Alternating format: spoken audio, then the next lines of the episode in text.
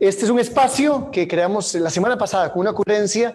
Gente que tuviera algo que aportar, pues. Entonces, este, creo que en este momento de, coronavirus, de COVID-19, de cuarentena, es un buen momento para compartir con personas que tienen algo muy valioso que aportarnos, especialmente en esta época. Y por eso este espacio pues, le puse Villa de Lobos, no solo por mi apellido, sino un poco por el tema de, de, me gusta la gente que tiene actitud, que tiene hambre, que tiene ganas de ir, de, hacer cosas, de abrir brecha. Entonces, eh, nuestro lobo de hoy se llama Lucas Kanga, él es argentino, pero reside en Chile y anda pues por todo lado, por un montón de países, hablando de neurociencias, pero las aplica, digamos, eh, a, temas como el liderazgo. Y en este caso, antes de, ya conversar con, Lucas, yo quiero hacer la salvedad mucho porque yo sé que ahorita está como la neuromoda y cuando, cuando conocía a Lucas lo hablaba muchísimo, ¿verdad? Ahora todo es neuro, todo es neuro, neuro para arriba, neuro para abajo, ¿verdad?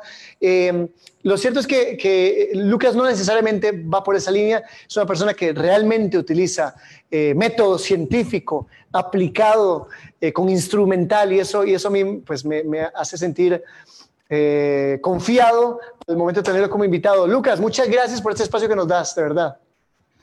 Onda, Rodrigo, nuevamente, nuevamente, bueno, ahora virtual, pero bueno, disfruté muchísimo cuando estuve en tu estudio la otra vez allá. Así que muchísimas gracias. Sí, sí, sí, la, verdad es que en muy poco tiempo hemos hablado un montón. Este, Lucas, yo puedo hablar con Lucas horas, aprendo muchísimo con él. Es una persona que tiene un cerebro eh, maravilloso y, quiero que podamos acceder un poco al conocimiento y a las ideas de, de, Lucas. ¿Cómo te está yendo en primer lugar, pregunta personal, con, con, con, esta crisis, digamos? Porque vos trabajas mucho en seminarios, en consultorías, con las empresas y en temas como liderazgo. ¿Qué estás notando en las empresas? Eh, mira, particularmente a mí, a mí mi modelo mental eh, no es algo que me desacomode. Eh, digamos, hace muchísimo tiempo que estamos ya digitalizados, yo trabajo en universidades, si bien soy médico, trabajo en universidades haciendo clases de liderazgo, gestión del cambio, neurociencias aplicadas a las organizaciones, ya estamos muy preparados, ¿no? Pero lo que veo más en este ambiente, yo estoy, ahora estoy en Chile, debería no estar en Chile, pero acá estoy en Chile la verdad es que las organizaciones acá en Chile eh, dijeron que estaban preparadas para una transformación digital. El 80% de las organizaciones chilenas tenían algún proyecto o iniciativa de transformación digital. El 20% eh, enfrentaron esta crisis eh, habiéndose transformado digitalmente. O sea, que todos esos presupuestos y toda la, inversión que se hizo en los líderes digitales, cuando se vino esto de la digitalización, de tener que trabajar online, de que todo pasó a ser digital, la verdad es que las organizaciones están bajo un nivel de estrés muy alto. Eh, en Chile vos sabés que además eso se, está sumando el tema social. Nosotros salimos del COVID y empezamos con el tema del cambio de constitución. Eh, así que bueno, está muy, muy interesante, pero las organizaciones están rogando, rogando que los cerebros de las personas entiendan de que van a tener que trabajar en incertidumbre por el resto de los próximos dos años. Y todavía se están resistiendo. Todavía queremos volver, o sea, queremos volver rápido. Acá en Chile se están abriendo los shoppings. O sea, hoy cerca de mi casa Em, la verdad que están tratando de abrir, están haciendo un piloto para abrir un shopping. A ver, eh, es una cuestión muy compleja. O sea, como que el ser humano no, no entendió que va a tener que cambiar. Y, enfrentarse al cambio, y tener que enfrentarse al confinamiento, a tener que trabajar con máscaras, a tener que trabajar en estas condiciones, quiere volver. Pero quiere volver sin haber aprendido, ¿entendés, Rodrigo? Entonces, es como decir, eh, y todo el disfrute que estamos teniendo ahora, el vivir con la familia, mi hijo estaba haciendo ruido acá hace dos minutos atrás, cuando volvamos, ¿vamos a poder justificar la vuelta? Cuidado, ¿eh? Cuidado porque hay una, eficiencia nueva. La gente es eficiente, está trabajando bien. No sé cómo están trabajando allá. Eh, pero las organizaciones están como queriendo hacer, no sé si, no sé si se entiende lo que voy a decir, como el la la la la la, como que no pasó nada. como que no, como que no entendimos todavía lo que está pasando. ¿sentís, que, ¿Sentís que pasa que no, sé si, si parece que creemos que es un paréntesis y no un reset?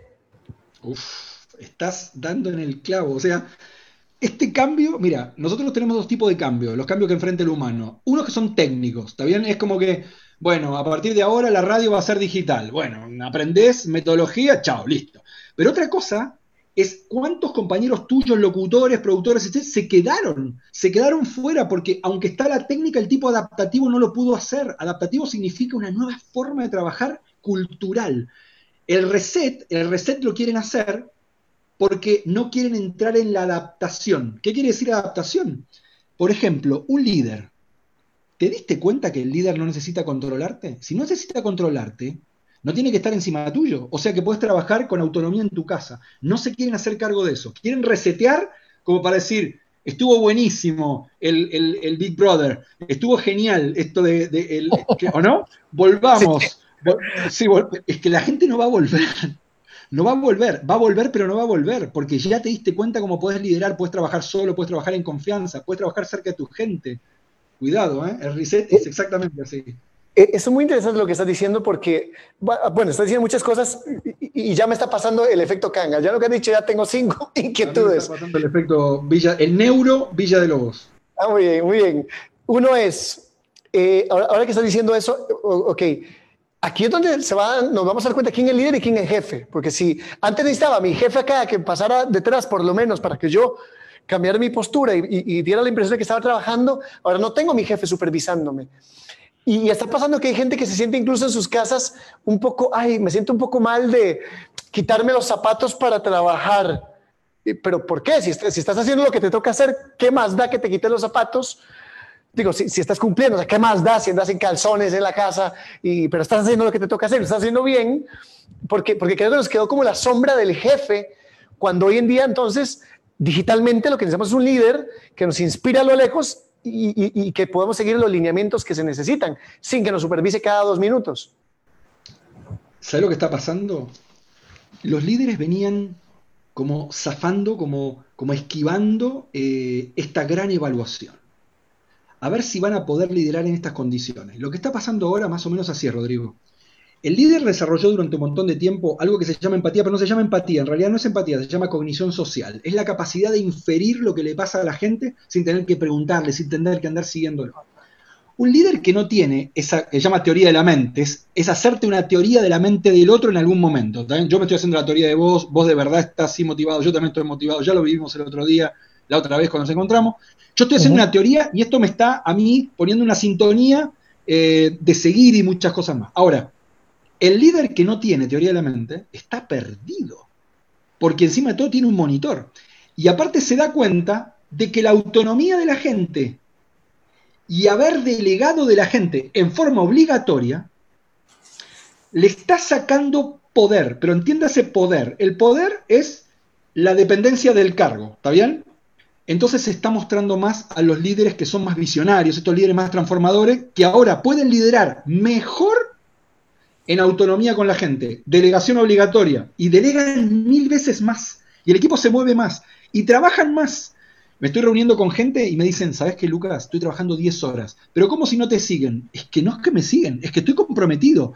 El compromiso que se rogaba, Rodrigo, les rogaban compromiso. Te estaban poniendo cursos de engagement, estaban clima laboral, eh, herramientas de engagement, ¿está bien? Gastándose fortunas para medir el compromiso cuando en realidad la gente ahora te lo regala. Significa, la gente te está diciendo, pero es que obvio que me tengo que comprometer, pero ¿con quién me comprometo? Yo trabajo con cámara apagada, yo trabajo con las pantuflas de Garfield, si no es que no me importa, trabajo el triple. Y se está viendo algo que es maravilloso, no, sé, no sé si estoy muy técnico o no, pero, pero hay algo que maravilloso que se llama, mira, te quiero contar, hay tres tipos grandes de compromiso a la gente.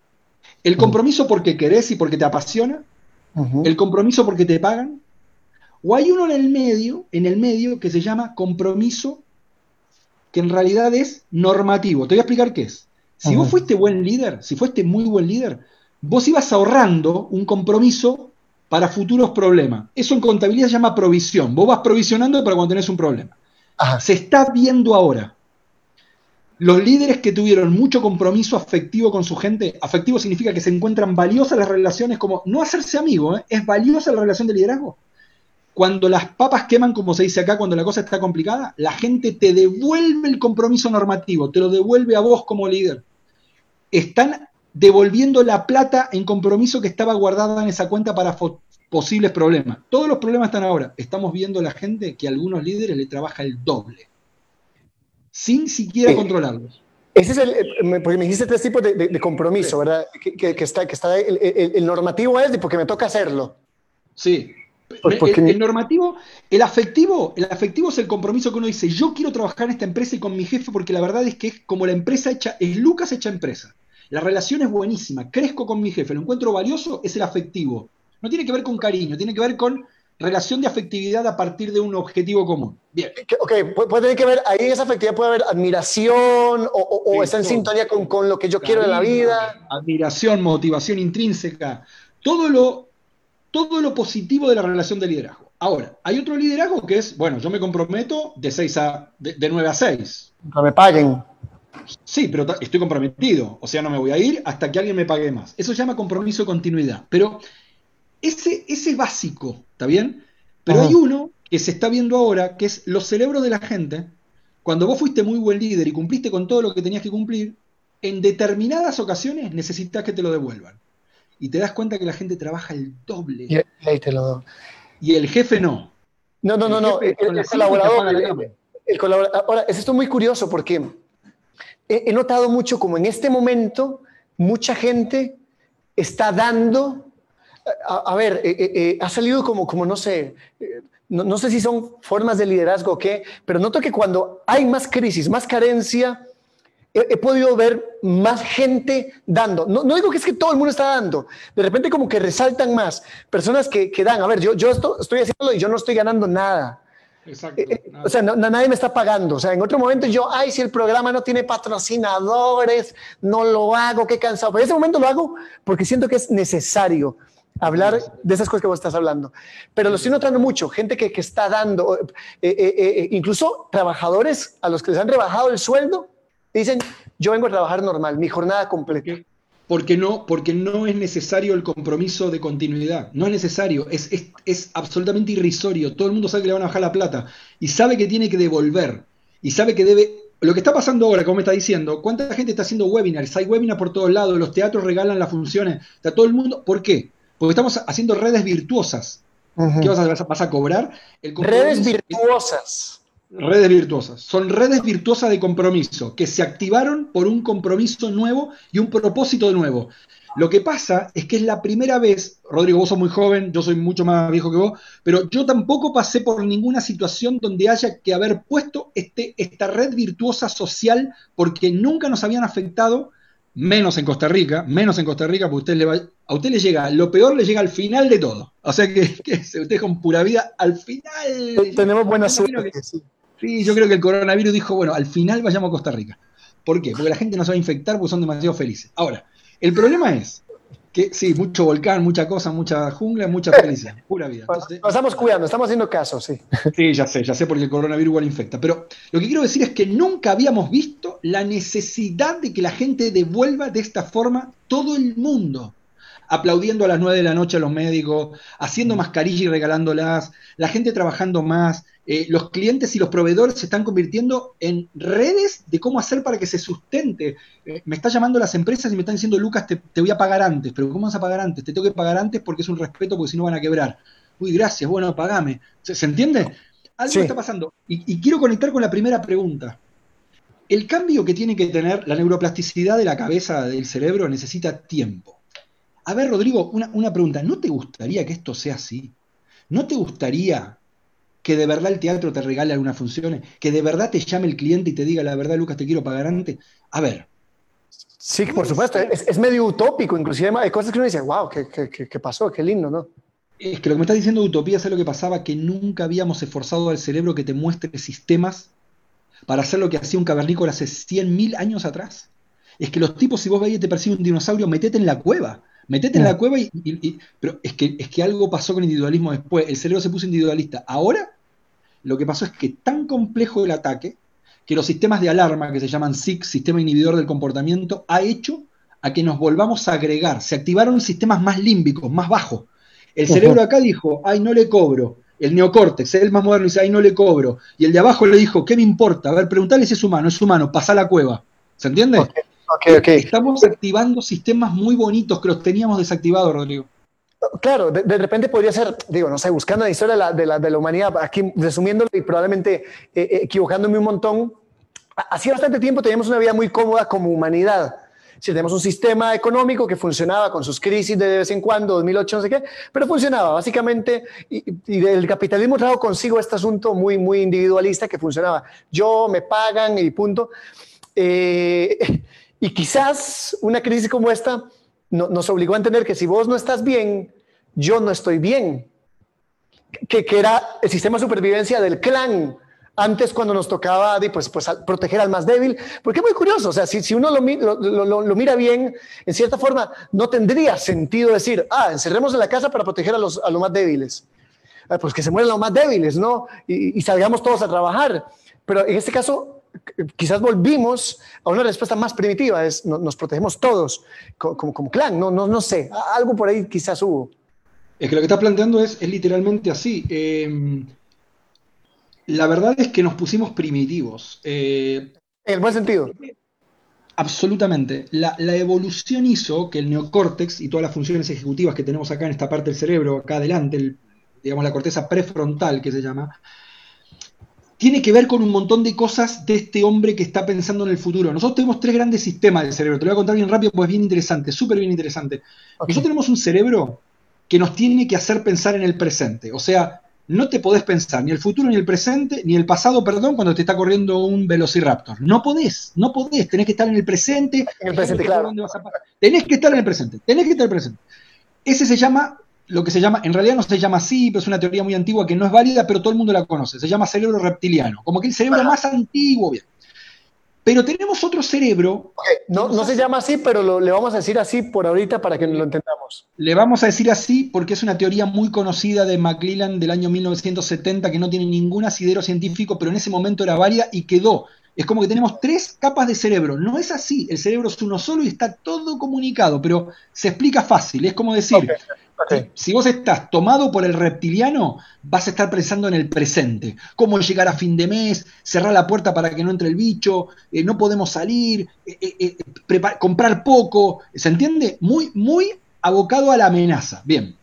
Tenemos otra parte del cerebro, subiéndonos también de vuelta a McLennan, que dice que se llama cerebro olímpico. El cerebro olímpico tiene una capacidad de enfocarse en el pasado, recordar, tenés que recordar. Recordar que sos humano, recordar que tenés familia, recordar las caras de tu familia para dejarlas pasar por la puerta, ¿se entiende? Y, no y, las que son extraños no recordarlo, la memoria emocional, el hipocampo, bien. Es el pasado, pasado. ¿está bien? La, la, la, función esa cuál sería evolutivamente hablando? Evolutivamente es gregarse, cuidarse, eh, reaccionar emocionalmente, tener emociones, porque si vos vivís en el presente no hay emoción. O sea, es, eh, me atacan, pum, palazo. Pero ahora ver una persona y detectar que Rodrigo ya lo conozco. Entonces, ay, la otra vez si te damos muy bien, ya le tengo cierto afecto. ¿Se entiende? Vos ya, ya pasás más fácil por mis sistemas cognitivos. Tu familia mucho más, por supuesto. Tu madre mucho más. Ahora, eso tiene que ver con que se activa esa red para poder cuidar. Ahora tenés que cuidar a todo el mundo. A ver, ¿qué pasó ahí? Tenemos una parte del cerebro, que es la última, que es el neocorte, que toda esta parte a mí se me ve perfecto, que tiene que ver Sí, se me ve perfecto. La mente eh, buen, ejemplo, buen modelo.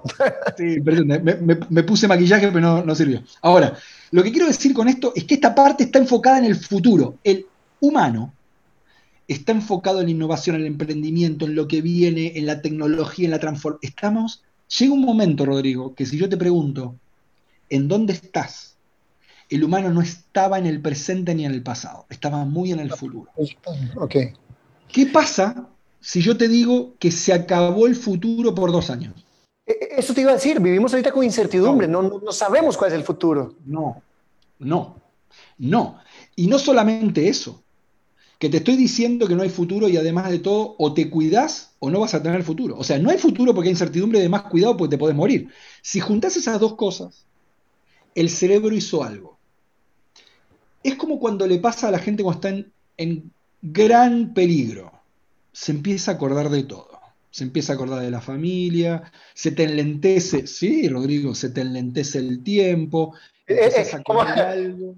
Como, las películas, que uy, vi mi vida pasando frente a mí. Y claro, y probás un pedazo de chocolate y empezás a sentir todo, y te das cuenta que tu hijo le salió un diente que ni lo habías visto y que dice una palabra que no tenías idea, y tu mamá la más más que nunca. Eh, ¿Se entiende? Está pasando eso. Entonces, el tema es, ¿qué pasa si rápidamente lo resolvemos? ¿Qué, quedó? Eh, el problema y el nuevo paradigma es, ¿qué le pasa a un humano cuando no tiene futuro para poder vivir en el presente? Aparece el presente, aparece el presente. Ya no tenés que meditar. ¿Qué mindfulness para que se te acuerde? ¿Qué mindfulness? Si estás metido en tu casa, ¿Se entiende? Ya Antes hay mindfulness. Antes era mindfulness para poder traer el presente. Ahora lo vivís en el presente porque el, el- el presente te abordó, te desbordó y se acabó el futuro por un rato. ¿Entendés? Es, es- muy complejo lo que le está pasando a nivel de estrés al cerebro. Ok. Sin embargo, igual, es que qué difícil hacer proyecciones porque no sabemos. No, no hay. ¿Qué, qué va a pasar? Eh, eh, Eso, eso que decíamos, es- esto no es un paréntesis, es que seguimos pensando, ah, este es un, aguanta, aguanta dos meses, aguante, aguante y ya después salimos y la vida va a seguir, pero hay muchas cosas que no van a volver a ser lo que eran antes, muchísimas. Cre- Creo que suena feo, es- a mí me da mucho miedo, por supuesto, pero también una parte de mí tengo que admitir que, se- que siente muy emocionada porque digo, wow, por fin soy parte de un momento emocionante de la historia. Es que durante mucho rato yo, a veces cuando uno lee en el pasado, dice, "Eh, qué aburrido, toda la... siempre hubo algo interesante en el pasado que contar y en aquí, eh, esto, pero eh, todo se resolvía como muy rápido, ¿no? De repente, que se, ay, el 9-11, sí, qué doloroso, pero... eh, eh, no me afectó tanto. claro, y, claro. Ah, sí, bueno, la crisis del 2008 fue complicada, pero ah, sí, sí, su- su- como, que, su- como que lo veíamos de una manera muy directa, pero esto es muy directo, esto es aquí, esto es al frente, esto es en mi economía, no solamente en la salud, esto es en la forma en la que interactúo con, con mis seres queridos, esto es la forma en la que, en la que socializo. Sobre todo nosotros que somos de abrazar, tocar, besar, ya ahora no. Eso es la forma en la que, la que incluso me construyo a mí mismo o me reinvento como profesional. Eh, a mí me pasa, a ver, yo me dedico al stand-up comedy y hoy por hoy yo digo, eh, ¿Qué, tan necesario es ir a contar chistes en estos momentos? Eh, pues, tal vez sí, tal vez no, pero no, no sé yo mismo qué voy a hacer con mi vida. Y, tengo que replantearme una nueva realidad. Eso, eso también a veces puede ser un poco estresante o bastante para el cerebro en cierta manera. Es heavy porque eh, lo que me estás contando es que está haciendo, yo estoy siempre hablando del cerebro, del cerebro, del cerebro, porque yo creo que es la primera vez que nos están pidiendo una capacidad adaptativa de recablearlo nuevamente. Y cuando uno recablea nuevamente, lo primero que se empieza a cablear es una parte de la memoria semántica donde están los valores. Eh, los valores los están en una valores. parte. Los valores. Los valores, los valores eh, son un montón de billones de conexiones eh, de neuronas que te permiten pensar de una determinada forma como, como que esa es tu identidad. O sea, eh, ¿y qué pasa cuando se te ataca un sistema valórico? En este momento se nos está atacando un sistema valórico. ¿Querés abrazar? No podés. ¿Dónde vas a poner la amistad verdadera? La amistad verdadera es un valor terminal de una escala que se llama Rockyard, que no importa ahora. Pero si yo la amistad verdadera la tengo que poner en otro lugar, te sube la salvación, ¿está te sube la salud. Antes que yo fumábamos la vida loca, qué sé yo, pará, flaco. Pará que la vida loca que te va a matar el virus. ¿Se entiende? Tenés que empezar a reasignar valores. Es como cuando uno tenía un personaje de videojuego y, le, y entonces le pongo más defensa y le bajo al ataque y le subo más a la velocidad, Literal. algo así. Literal. La, la gente que está escuchando, que se meta en modelo valórico de Rockyard o modelo valórico de Schwartz. Se cambian los modelos valóricos. Cuando se te cambia un modelo valórico, vos, tu identidad es otra.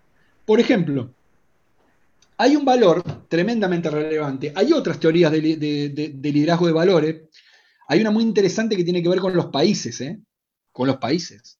Ujú. Y hace, yo no te, no puedo- no te voy a compartir pantalla ahora ni mucho menos, pero, pero si vos mostrás, por ejemplo, hay unos valores que se llaman Hofstede, Hofstede se llaman, que son una comparación de valores con los países, distintos valores. ¿Podés creer que los países van a cambiar los valores? Por ejemplo, ¿cómo justificás después de un año y medio de esta nueva normalidad el individualismo extremo? No estoy hablando de que no lleve al desarrollo. Los países más desarrollados son extremadamente individualistas. El individualismo significa que yo tengo la responsabilidad de lograr el resultado. No significa ser selfish, ni egoísta, ni nada. Significa que yo me hago cargo, pero ahora es que no te puedes hacer cargo vos solo, porque estás en una red tremenda. Van a cambiar los valores de las organizaciones, van a cambiar los valores de los países. Eh, por ejemplo, hay muchos países que no pueden vivir en incertidumbre. Eso se llama evasión de la incertidumbre, es otro valor. ¿Y ahora? El país que siempre era seguro, con una economía estable, socialmente estable, no pasaba nada. ¿Y ahora? Va a ocurrir un cambio paradigmático valórico tremendamente importante, que está siendo testigo, eh, y no tenemos ni idea en qué nos vamos a convertir. Entonces, cuando ese cambio valórico se haga, porque finalmente se hace una memoria que se llama memoria semántica, la memoria semántica es la que guarda los significados, el lenguaje, el idioma, ¿está bien? Eh, que esto es una pared, que, se hace esto, que no se puede hacer esto, las leyes, ¿está bien? Y los valores humanos.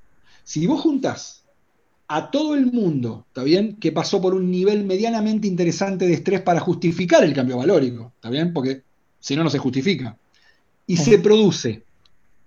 ¿Cómo se es ahora para que la gente vuelva a la organización a trabajar en forma,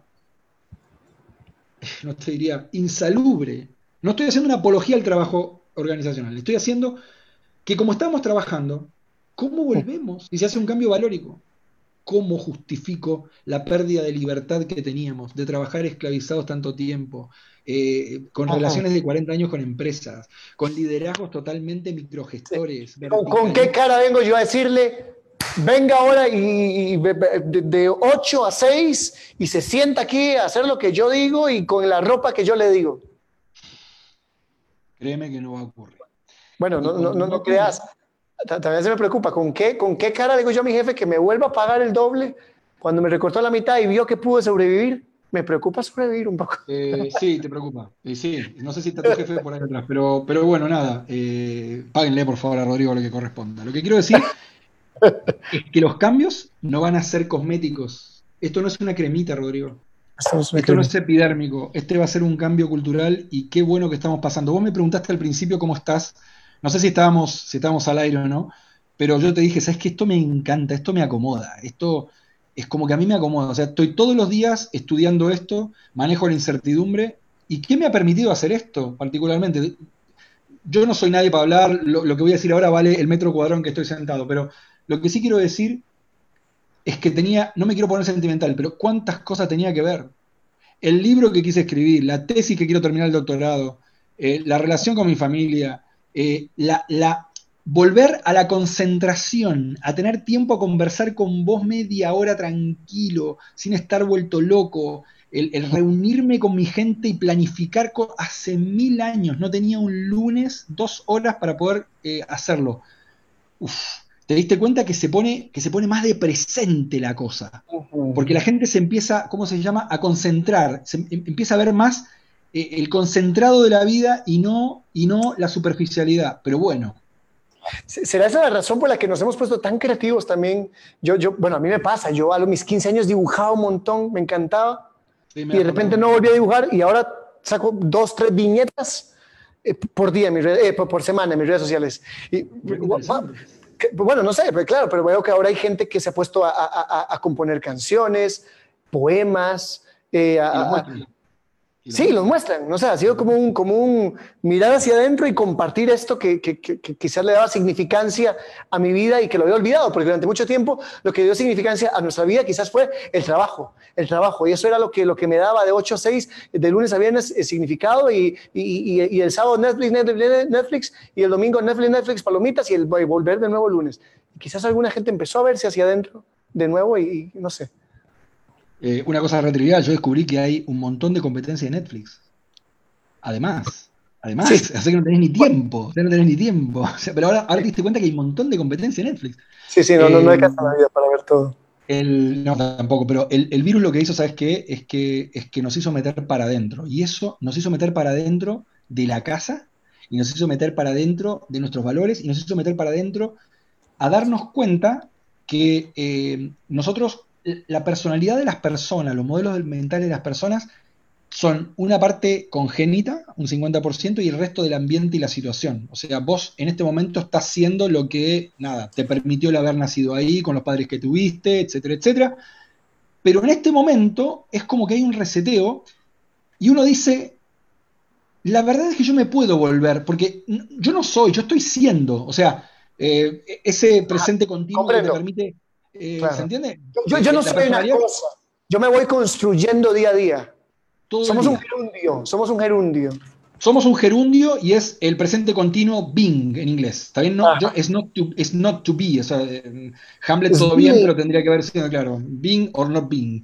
Ahora lo que quiero decir es que la oportunidad que tenemos es que estamos pasando por un... Eh, nosotros, el estímulo del ambiente para la situación te permite abordar ciertos aprendizajes que no habías tenido. Yo creo que es el momento, eh, es el momento para tomarse el tiempo, no para parar, no quiero ser este, un cliché, hay que parar y qué sé yo, reflexionar. Lo que sí es que las oportunidades que nos den ahora para el aprendizaje nos va a permitir esta nueva normalidad. La nueva normalidad no significa que van a cambiar la forma de hacer las cosas afuera, significa que va a haber en los países, en las sociedades, continentes y contenidos. El continente va a ser igual, o sea, Costa Rica va a ser igual, vas a salir y va a estar igual pero el contenido va a ser distinto. Tengo una pregunta. Que es que se va a cambiar, que se va a cambiar el continente a partir de que cambie el contenido. O sea, nosotros vamos a generar la nueva versión. No es que va a haber una nueva Costa Rica. Va a haber mm. primero un nuevo costarricense que se va a dar cuenta que quiere cambiar Costa Rica. Okay. Y eso es la segunda ola, porque el coronavirus nos está atemorizando con la segunda ola y no se dio cuenta la segunda ola nuestra, cuando lo enfrentemos con esta nueva cabeza que vamos a tener. Y ahí va a estar buenísimo. No me atemoriza la segunda ola del coronavirus, me da mucha ilusión la segunda ola nuestra. Me gusta mucho eso que acabas de decir, creo que es muy esperanzador. Y creo que es, que es la base y el germen de lo que somos los seres humanos. Somos una raza necia que derrota constantemente los desafíos que amenazan con extinguirle. Raza necia, absolutamente. Somos muy necios. y somos adaptativos, ¿eh? Y hace muchísimo tiempo que ya no utilizamos la capacidad adaptativa. Eh, cuando nos hablan que perdimos la cola, eh, que perdimos un, este, el coxis y que hay un montón de cosas que adaptamos, hace mucho que no nos adaptábamos. Esta, ah. esta parece ser una adaptación. Sí, va a ser, va a ser una adaptación. Me, me, encantaría ver cómo va a ser el cerebro de este nuevo, de este nuevo ser humano. Está pasando, está pasando. Ya, está, pasando, sí. Es que eso es lo que a mí me emociona. O sea, por supuesto que me preocupa el presente y muchas cosas, pero me emociona porque es como, como sentirme en un cuento de ciencia ficción donde, eh, pero no, no, no, lo veo desde, la, desde el terror, del asunto zombie, la pandemia, sino desde, eh, soy parte de la generación que va a marcar el nacimiento de un nuevo ser humano. Eso quiero creer, al menos. ¿Sabes dónde está el foco, Rodrigo? Si me permitís un segundito. Eh, nosotros tenemos un montón de sistemas cognitivos, un montón, un montón. La atención, la comunicación, la toma de decisiones, hay un montón, pero hay uno que se llama cognición social. Eh, la cognición social es la forma y todos, los, y todos los cables que tenemos y todos los sistemas que tenemos para poder relacionarnos con el otro y conmigo mismo. ¿Está bien? Ese es el sistema cognitivo que va a cambiar. Ese, ese es. Dentro de la cognición social hay un montón está la empatía, la simpatía, la teoría de la mente, un montón. Ese es el sistema que va a cambiar. Yo estoy seguro que de acá a 20 años más nos van a hacer una resonancia magnética funcional y va a haber cambiado la forma en que la cognición social está funcionando. Solamente para que te una cosa que es súper interesante. Cuando vos haces una resonancia magnética a una persona funcional, resonancia magnética funcional es básicamente ver qué áreas se prenden, se encienden ante determinada actividad. ¿Está bien? Está recontra claro que el dolor, el dolor, el dolor físico, si yo por ejemplo ahora te pincho, no te puedo hacerlo, pero bueno, si yo te pincho, a vos se te van a aprender tres grandes áreas. Se te va a aprender un área que está acá que se llama cingulado anterior y dos áreas que están acá que son las amígdalas, ¿sí? Y la ínsula. No importa el nombre, no importa. ¿Vos sabés si yo le hago a una persona una resonancia magnética funcional donde el tipo está sufriendo estrés social, ¿qué se le prende? ¿Qué se prende? No, no sé el mismo. El mismo. O sea, siente dolor, literalmente. El dolor social. esto, me, esto me dolió. Esto que me dijiste me dolió. ¿Se entiende? E, existe eso, entonces eso me dolió. El mismo.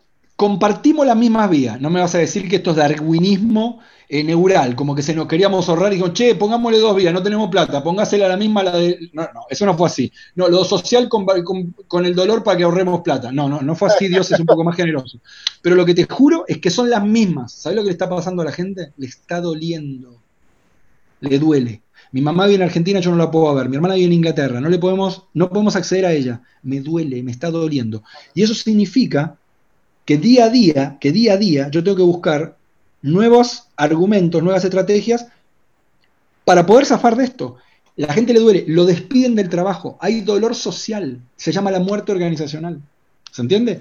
Te enfrentas a temas de pareja dentro de tu casa y no te puedes escapar. Duele, duele, no puedes ver a tus amigos, tenés que saludarlo de codo, está doliendo. Hay que entender esto cuando sos líder, porque no te estás enfrentando solamente a la cáscara que te dice, no, que es una oportunidad. Flaco, le está doliendo. Comparten las mismas vías, ¿se entiende? Eh, y ese dolor, vos sabés que los aprendizajes, luego de grandes, grandes estrés, generalmente se producen grandes aprendizajes. Vamos a cambiar la forma de valorar socialmente, de conocernos a nosotros, porque está buenísimo, porque estos sistemas sociales son geniales. Hay un mismo núcleo que te hace conocerte a vos y a conocer al otro. ahí se comparten, ¿está bien? Hay una parte que te conoce vos y otra cosa conoces al otro. A ver, Rodrigo, ¿no te conociste más vos? ¿De dónde sale que querés hacer viñetas nuevas? Yo no sabía que esas viñetas las estabas haciendo vos, las vi así rápido en, en algunos este, sí, sí, sí. Eh, pero, pero en realidad, ¿no te estás conociendo vos? ¿Y no estás conociendo al otro? ¿No te estás dando cuenta que estás mirando más al otro? ¿Tenés más tiempo para mirar al otro?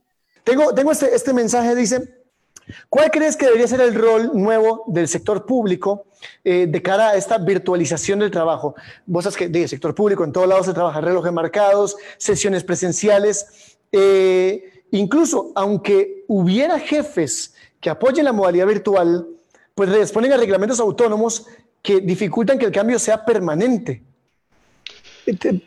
Eh, bueno, acá, hay diferencias, hay muchas diferencias a nivel político regional. Yo te, puedo contar lo que está pasando acá en Chile. Eh, acá en Chile hace casi dos años que se está hablando de todo lo que tiene que ver con el trabajo virtual. O sea, estamos bastante avanzados al respecto, más la flexibilización y todo lo demás. Pero créeme que ahora, ahora ha sido eh, el sector público, por alguna razón, muchas veces va a ser por interés porque si no, no te van a votar. La próxima no te votan, ¿está bien? Porque la gente ahora va a votar con el nuevo modelo mental. O sea, por alguna razón, o lo van a hacer por extrínseco, o porque realmente consideran que es así, eh, va a cambiar. ¿Y sabes lo que va a pasar si no? Que va a bajar tanto el clima laboral que van a tener que poner dentro de los estudios de clima laboral un tema de cómo se está trabajando a nivel virtual. Eh, en las organizaciones en Chile estuvieron casi un año poniendo esto como eh, como atracción de los millennials. O sea, mirá la locura. O sea, la virtualidad no era para nosotros lo de 50, era para atraer a los millennials. Pero por favor, o sea, era una cuestión eh, casi de marketing, de atracción, de seducción de los millennials para que trabajen y no se vayan a trabajar Starbucks. Ahora, lo que quiero decir es que va a tener que ser parte de la agenda. En Chile es parte de la agenda. Eh, la gente está trabajando fabuloso porque había una gran plataforma ya digital abajo. en Chile la tecnología es muy moderna. Eh, yo creo que va a ser una obligación de agenda. Yo no me imagino, no me imagino votando la próxima vez a políticos que no entendieron este nuevo paradigma, sea este u otros elementos, pero va a ser insostenible. La gente no entiende cómo volver después de un postnatal a los tres meses. ¿Y por qué no puede? ¿Y por qué la mamá no se puede? ¿Se entiende? Se están abriendo Sí, porque enfocar un año en mi casa criando a mi niño mientras sigo trabajando y les cumplo. Créeme, créeme que vas, tu niño va a tener menos entradas a, un sistema de psicólogos o psiquiatras si pasa eso. Se va a cambiar la forma del trabajo y de la relación entre la diferencia entre los géneros, por ejemplo. O sea, la mujer se podría llegar a quedar, imagínate, más de seis meses en la casa trabajando eficientemente, no subrogando su condición de mujer y profesional, ¿sí? Al hecho de haber sido madre. La verdad que se están abriendo unas cosas paradigmáticas bellísimas. Yo creo que, no sé cómo están en Costa Rica, acá en Chile va muy rápido.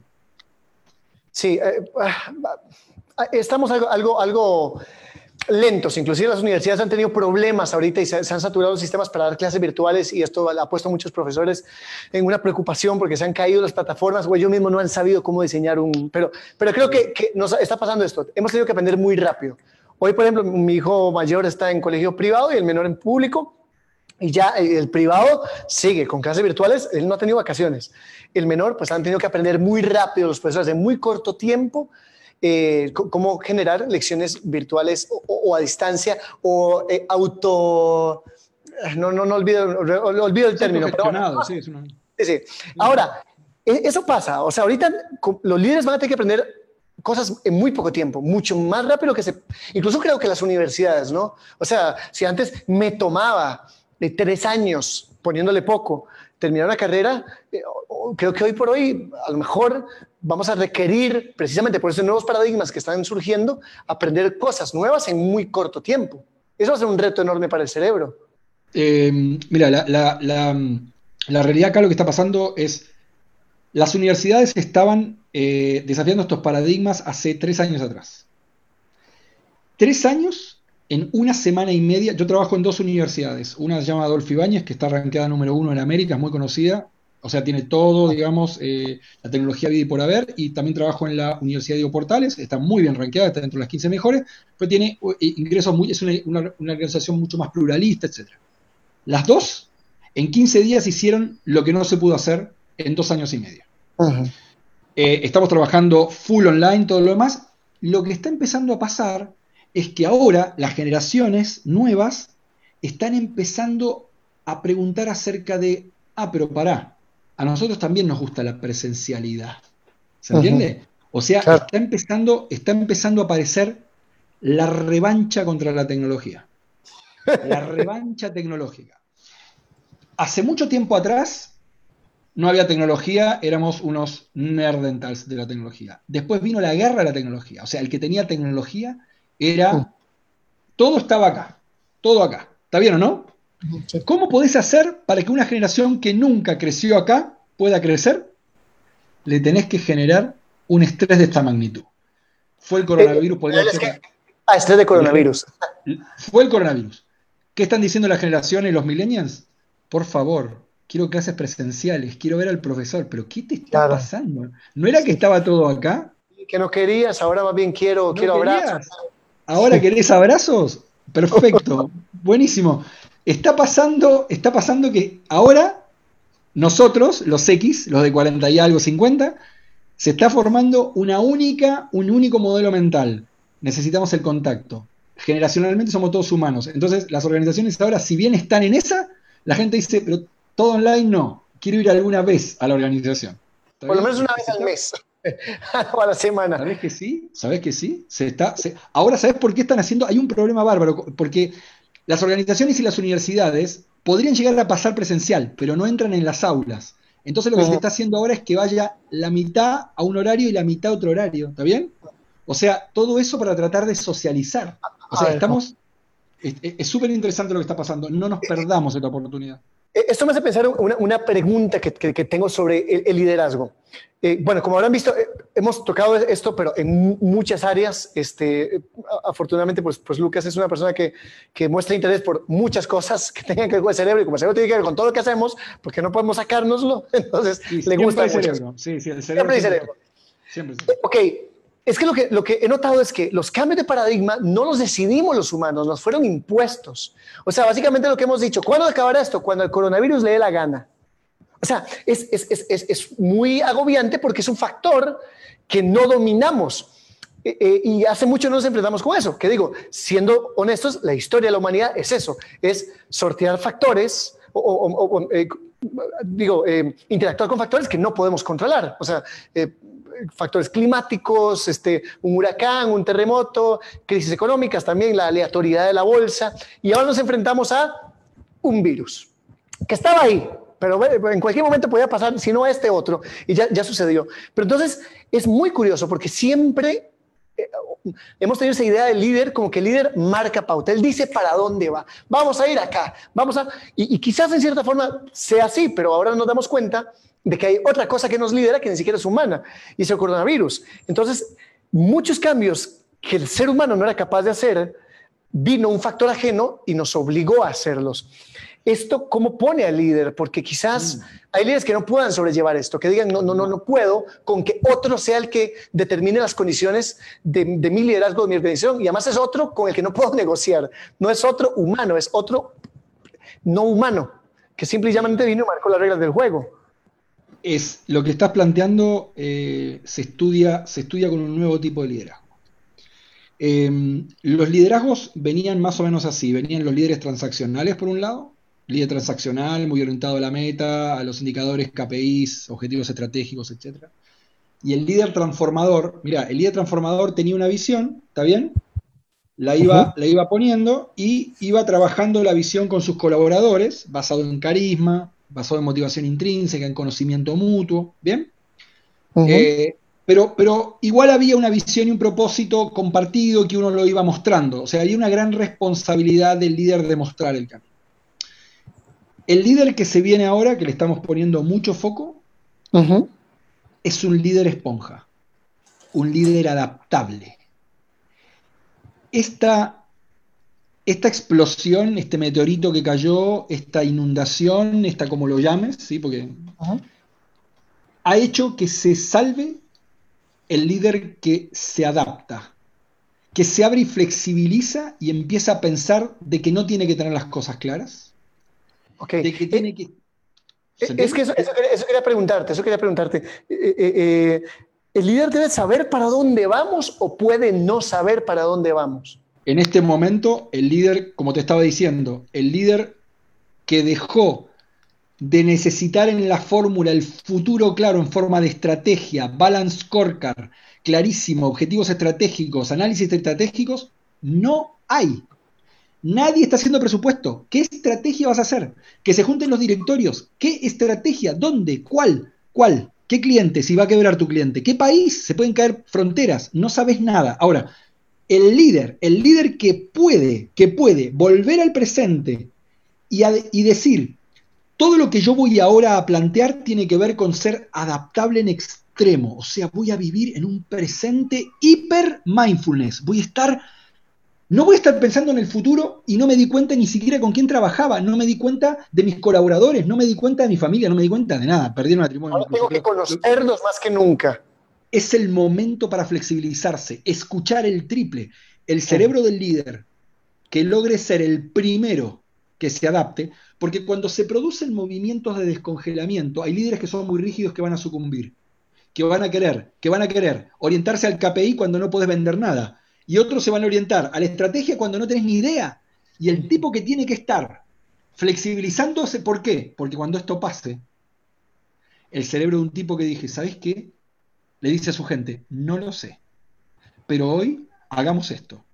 Y si sale bien, lo seguimos haciendo. Y si no, no lo seguimos haciendo. Eso tiene una teoría, esa teoría se llama agilidad. La teoría de la agilidad se está utilizando muchísimo, si lo quieren notar, agility, Agility es una nueva metodología de liderazgo que se está implementando. ¿Viste cuando vos tenías un proyecto, que el proyecto tenía una carta Gantt, entonces uno empezaba con un presupuesto, qué sé yo, y se iban haciendo eh, hitos, qué sé yo, hasta que se entregaba el proyecto. ¿Está bien? Pero vos no tenías nada, nada, o sea, no tenías ningún producto funcionante hasta que no terminaba el proyecto. La agilidad es totalmente distinta.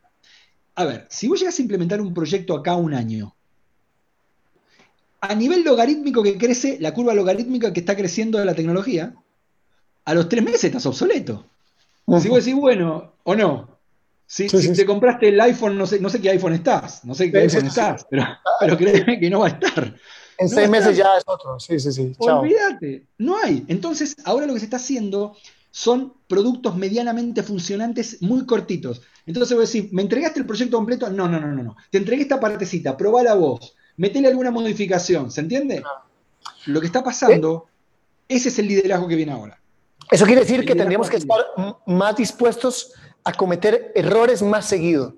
Es decir, si no tengo un panorama, tengo que ir probando más seguido para ver si esto me funciona. Entonces, asumo que tendré que tener más capacidad de, lidiar con, con esa frustración lo que acabas de decir, tu cerebro hizo algo, tu cerebro hizo algo súper rápido. Primero dijiste error y después como que te corregiste un poco y dijiste, no, tengo que ir probando.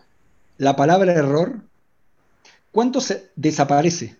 Desaparece. Lo que se llama, lo que se llama, desaparece el error. O sea, ¿cómo? A ver, en este momento, estamos, hay no sé cuántos equipos tratando de sacar una vacuna. ¿Está bien o no? Sí, hay chorrocientos. ¿Qué considera, ¿Qué se considera error en este momento de una vacuna? Bueno, que, no, que no cure, que no evite el coronavirus. Que salve a uno, ya, ya no es error. Digamos. Que salve a uno, eh, es uno más que se salvó. Ya estamos más cerca de, algo. A ver, Rodrigo, si algún familiar de alguien que está escuchando todo lo demás se llegara a infectar y está complicado, le dicen, ¿sabes qué? Está la vacuna, pero no está aprobada. vacuna en mí. mejor que nada. Exacto. Ese, ese es el liderazgo que viene. A ver, ¿Qué es el error? No vamos a usar la trillada, la trillada frase de Albert Einstein, que dice, menos mal que me equivoqué porque sé que estoy más cerca. Ahora, si, si tanto pudimos predecir el error, ¿el coronavirus no estaba en la lista? ¿Se entiende? A ver el humano. Además, algo tan obvio como un virus, una pandemia viral, no estaba en la lista. ¿No estaba en la lista? Estaba en la lista de Obama y estaba en la de Bill Gates, pero bueno, Trump dice que no, pero en la lista de ellos estaba. Lo que quiero decir es que el error pasa a ser, digamos, un tercer nivel de, importancia, cuando en realidad tenemos un líder permeable que está tratando de percibir todo lo que le va a servir para cuando esta nueva normalidad, el, líder que está ahora, Rodrigo, no quiere que le impongan la nueva normalidad, quiere él imponer la nueva normalidad. Y va a tomar los, los elementos necesarios que le interesan. Por ejemplo, más o menos individualismo, más distancia con el poder o menos distancia con el poder. ¿Qué quiere? ¿Quiere más este, manejo de la incertidumbre o menos? ¿Más corto plazo o más largo plazo? El líder actual está escuchando más está siendo más esponja, en vez de crear tanta realidad, está siendo influenciado por la realidad para poder quedar en la mejor condición cuando él ya sea parte de la nueva... Eh, es un líder tremendamente ágil, un líder que no puede decir para dónde ir. Y, no puede y no importa. Porque si vos no decís para dónde ir, sos un líder ineficaz. ¿Así? Ahora un tipo que dice, señores, no sé para dónde ir hoy vamos a hacer esto. Pero mañana, a las 7 de la mañana, vamos a estar volviéndonos a preguntar esto. Todo lo que no hacíamos antes. Antes no nos preguntábamos esto. Antes teníamos un balance scorecard y íbamos siguiendo. De hecho, esto pone en riesgo al líder tradicional que, diga, no sé para dónde voy. Conversemos, porque antes era, vamos para acá, pero vamos para acá.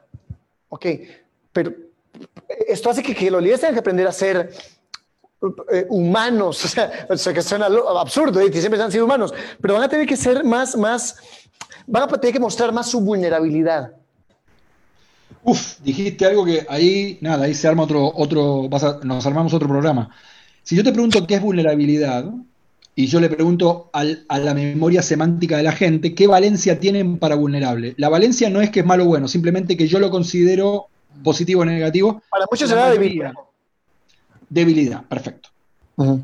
Dimos en la tecla porque esto te lo quiero explicar porque es brillante, es, hermosísimo el concepto. La vulnerabilidad es el extremo de la confianza. El humano tiene dos, términos. Si yo soy, a ver, yo soy frágil como humano. ¿Por qué? Porque si me infecta el coronavirus, me pasa algo. Nadar bajo el agua no puedo, volar no puedo, pasar por las paredes no puedo. Lo que significa que yo tengo fragilidad. ¿Sí o no? Está bien. Está bien. Si yo no expongo mi fragilidad, o sea, digo, yo paso por las paredes, yo aguanto media hora bajo el agua, a mí el coronavirus no me hace nada, y encima de todo puedo comer sables, ¿se entiende?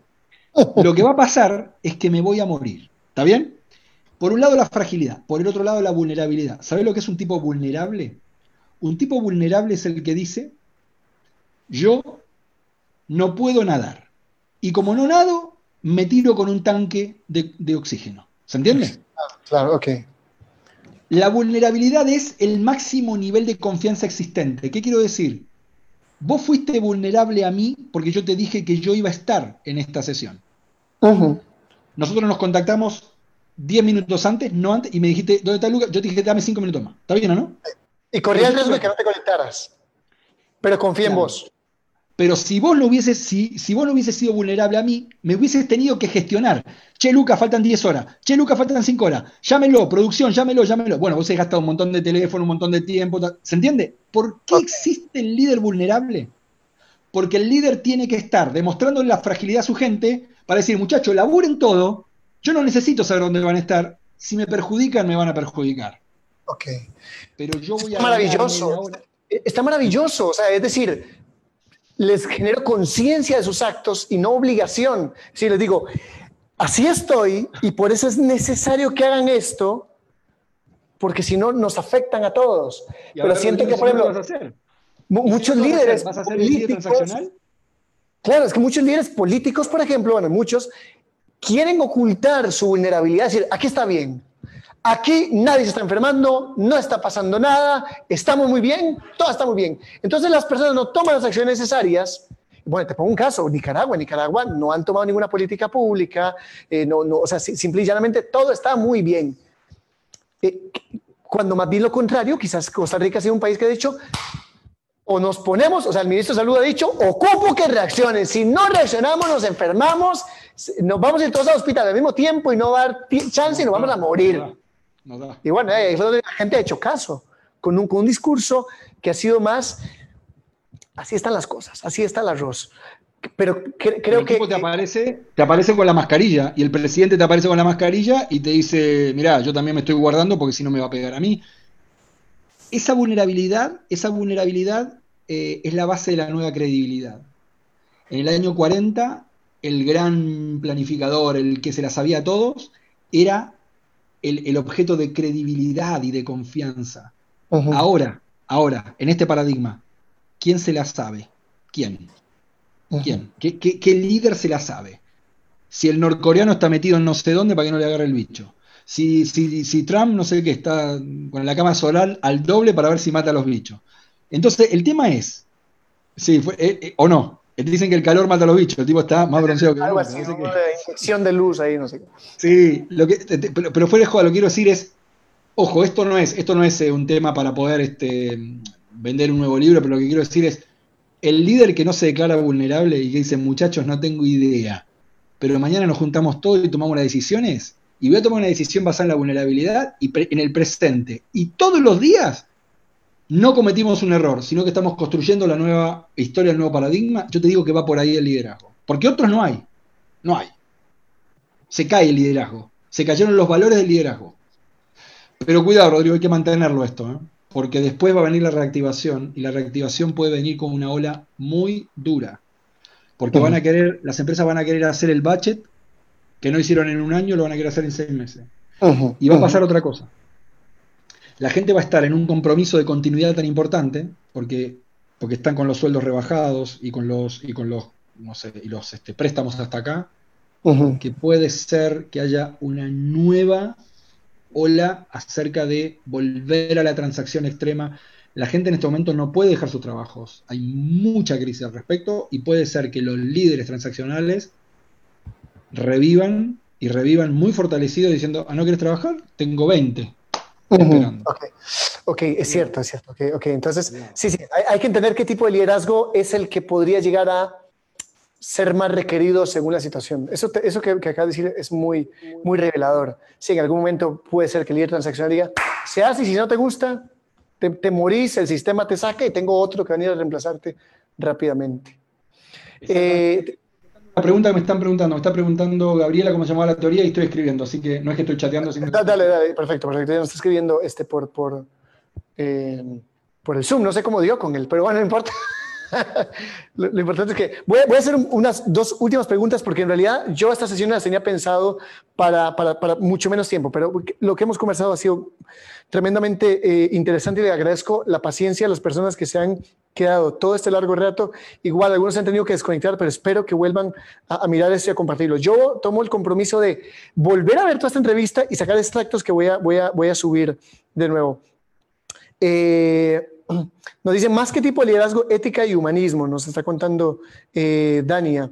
Eh, los líderes en esta crisis deben ser menos perversos y más, más humanos. Bueno, mucho lo que hemos hablado con, con Lucas acerca de cómo se, cómo se van diseñando los, los, nuevos valores. Equivocarse mucho, pero aprender rápido.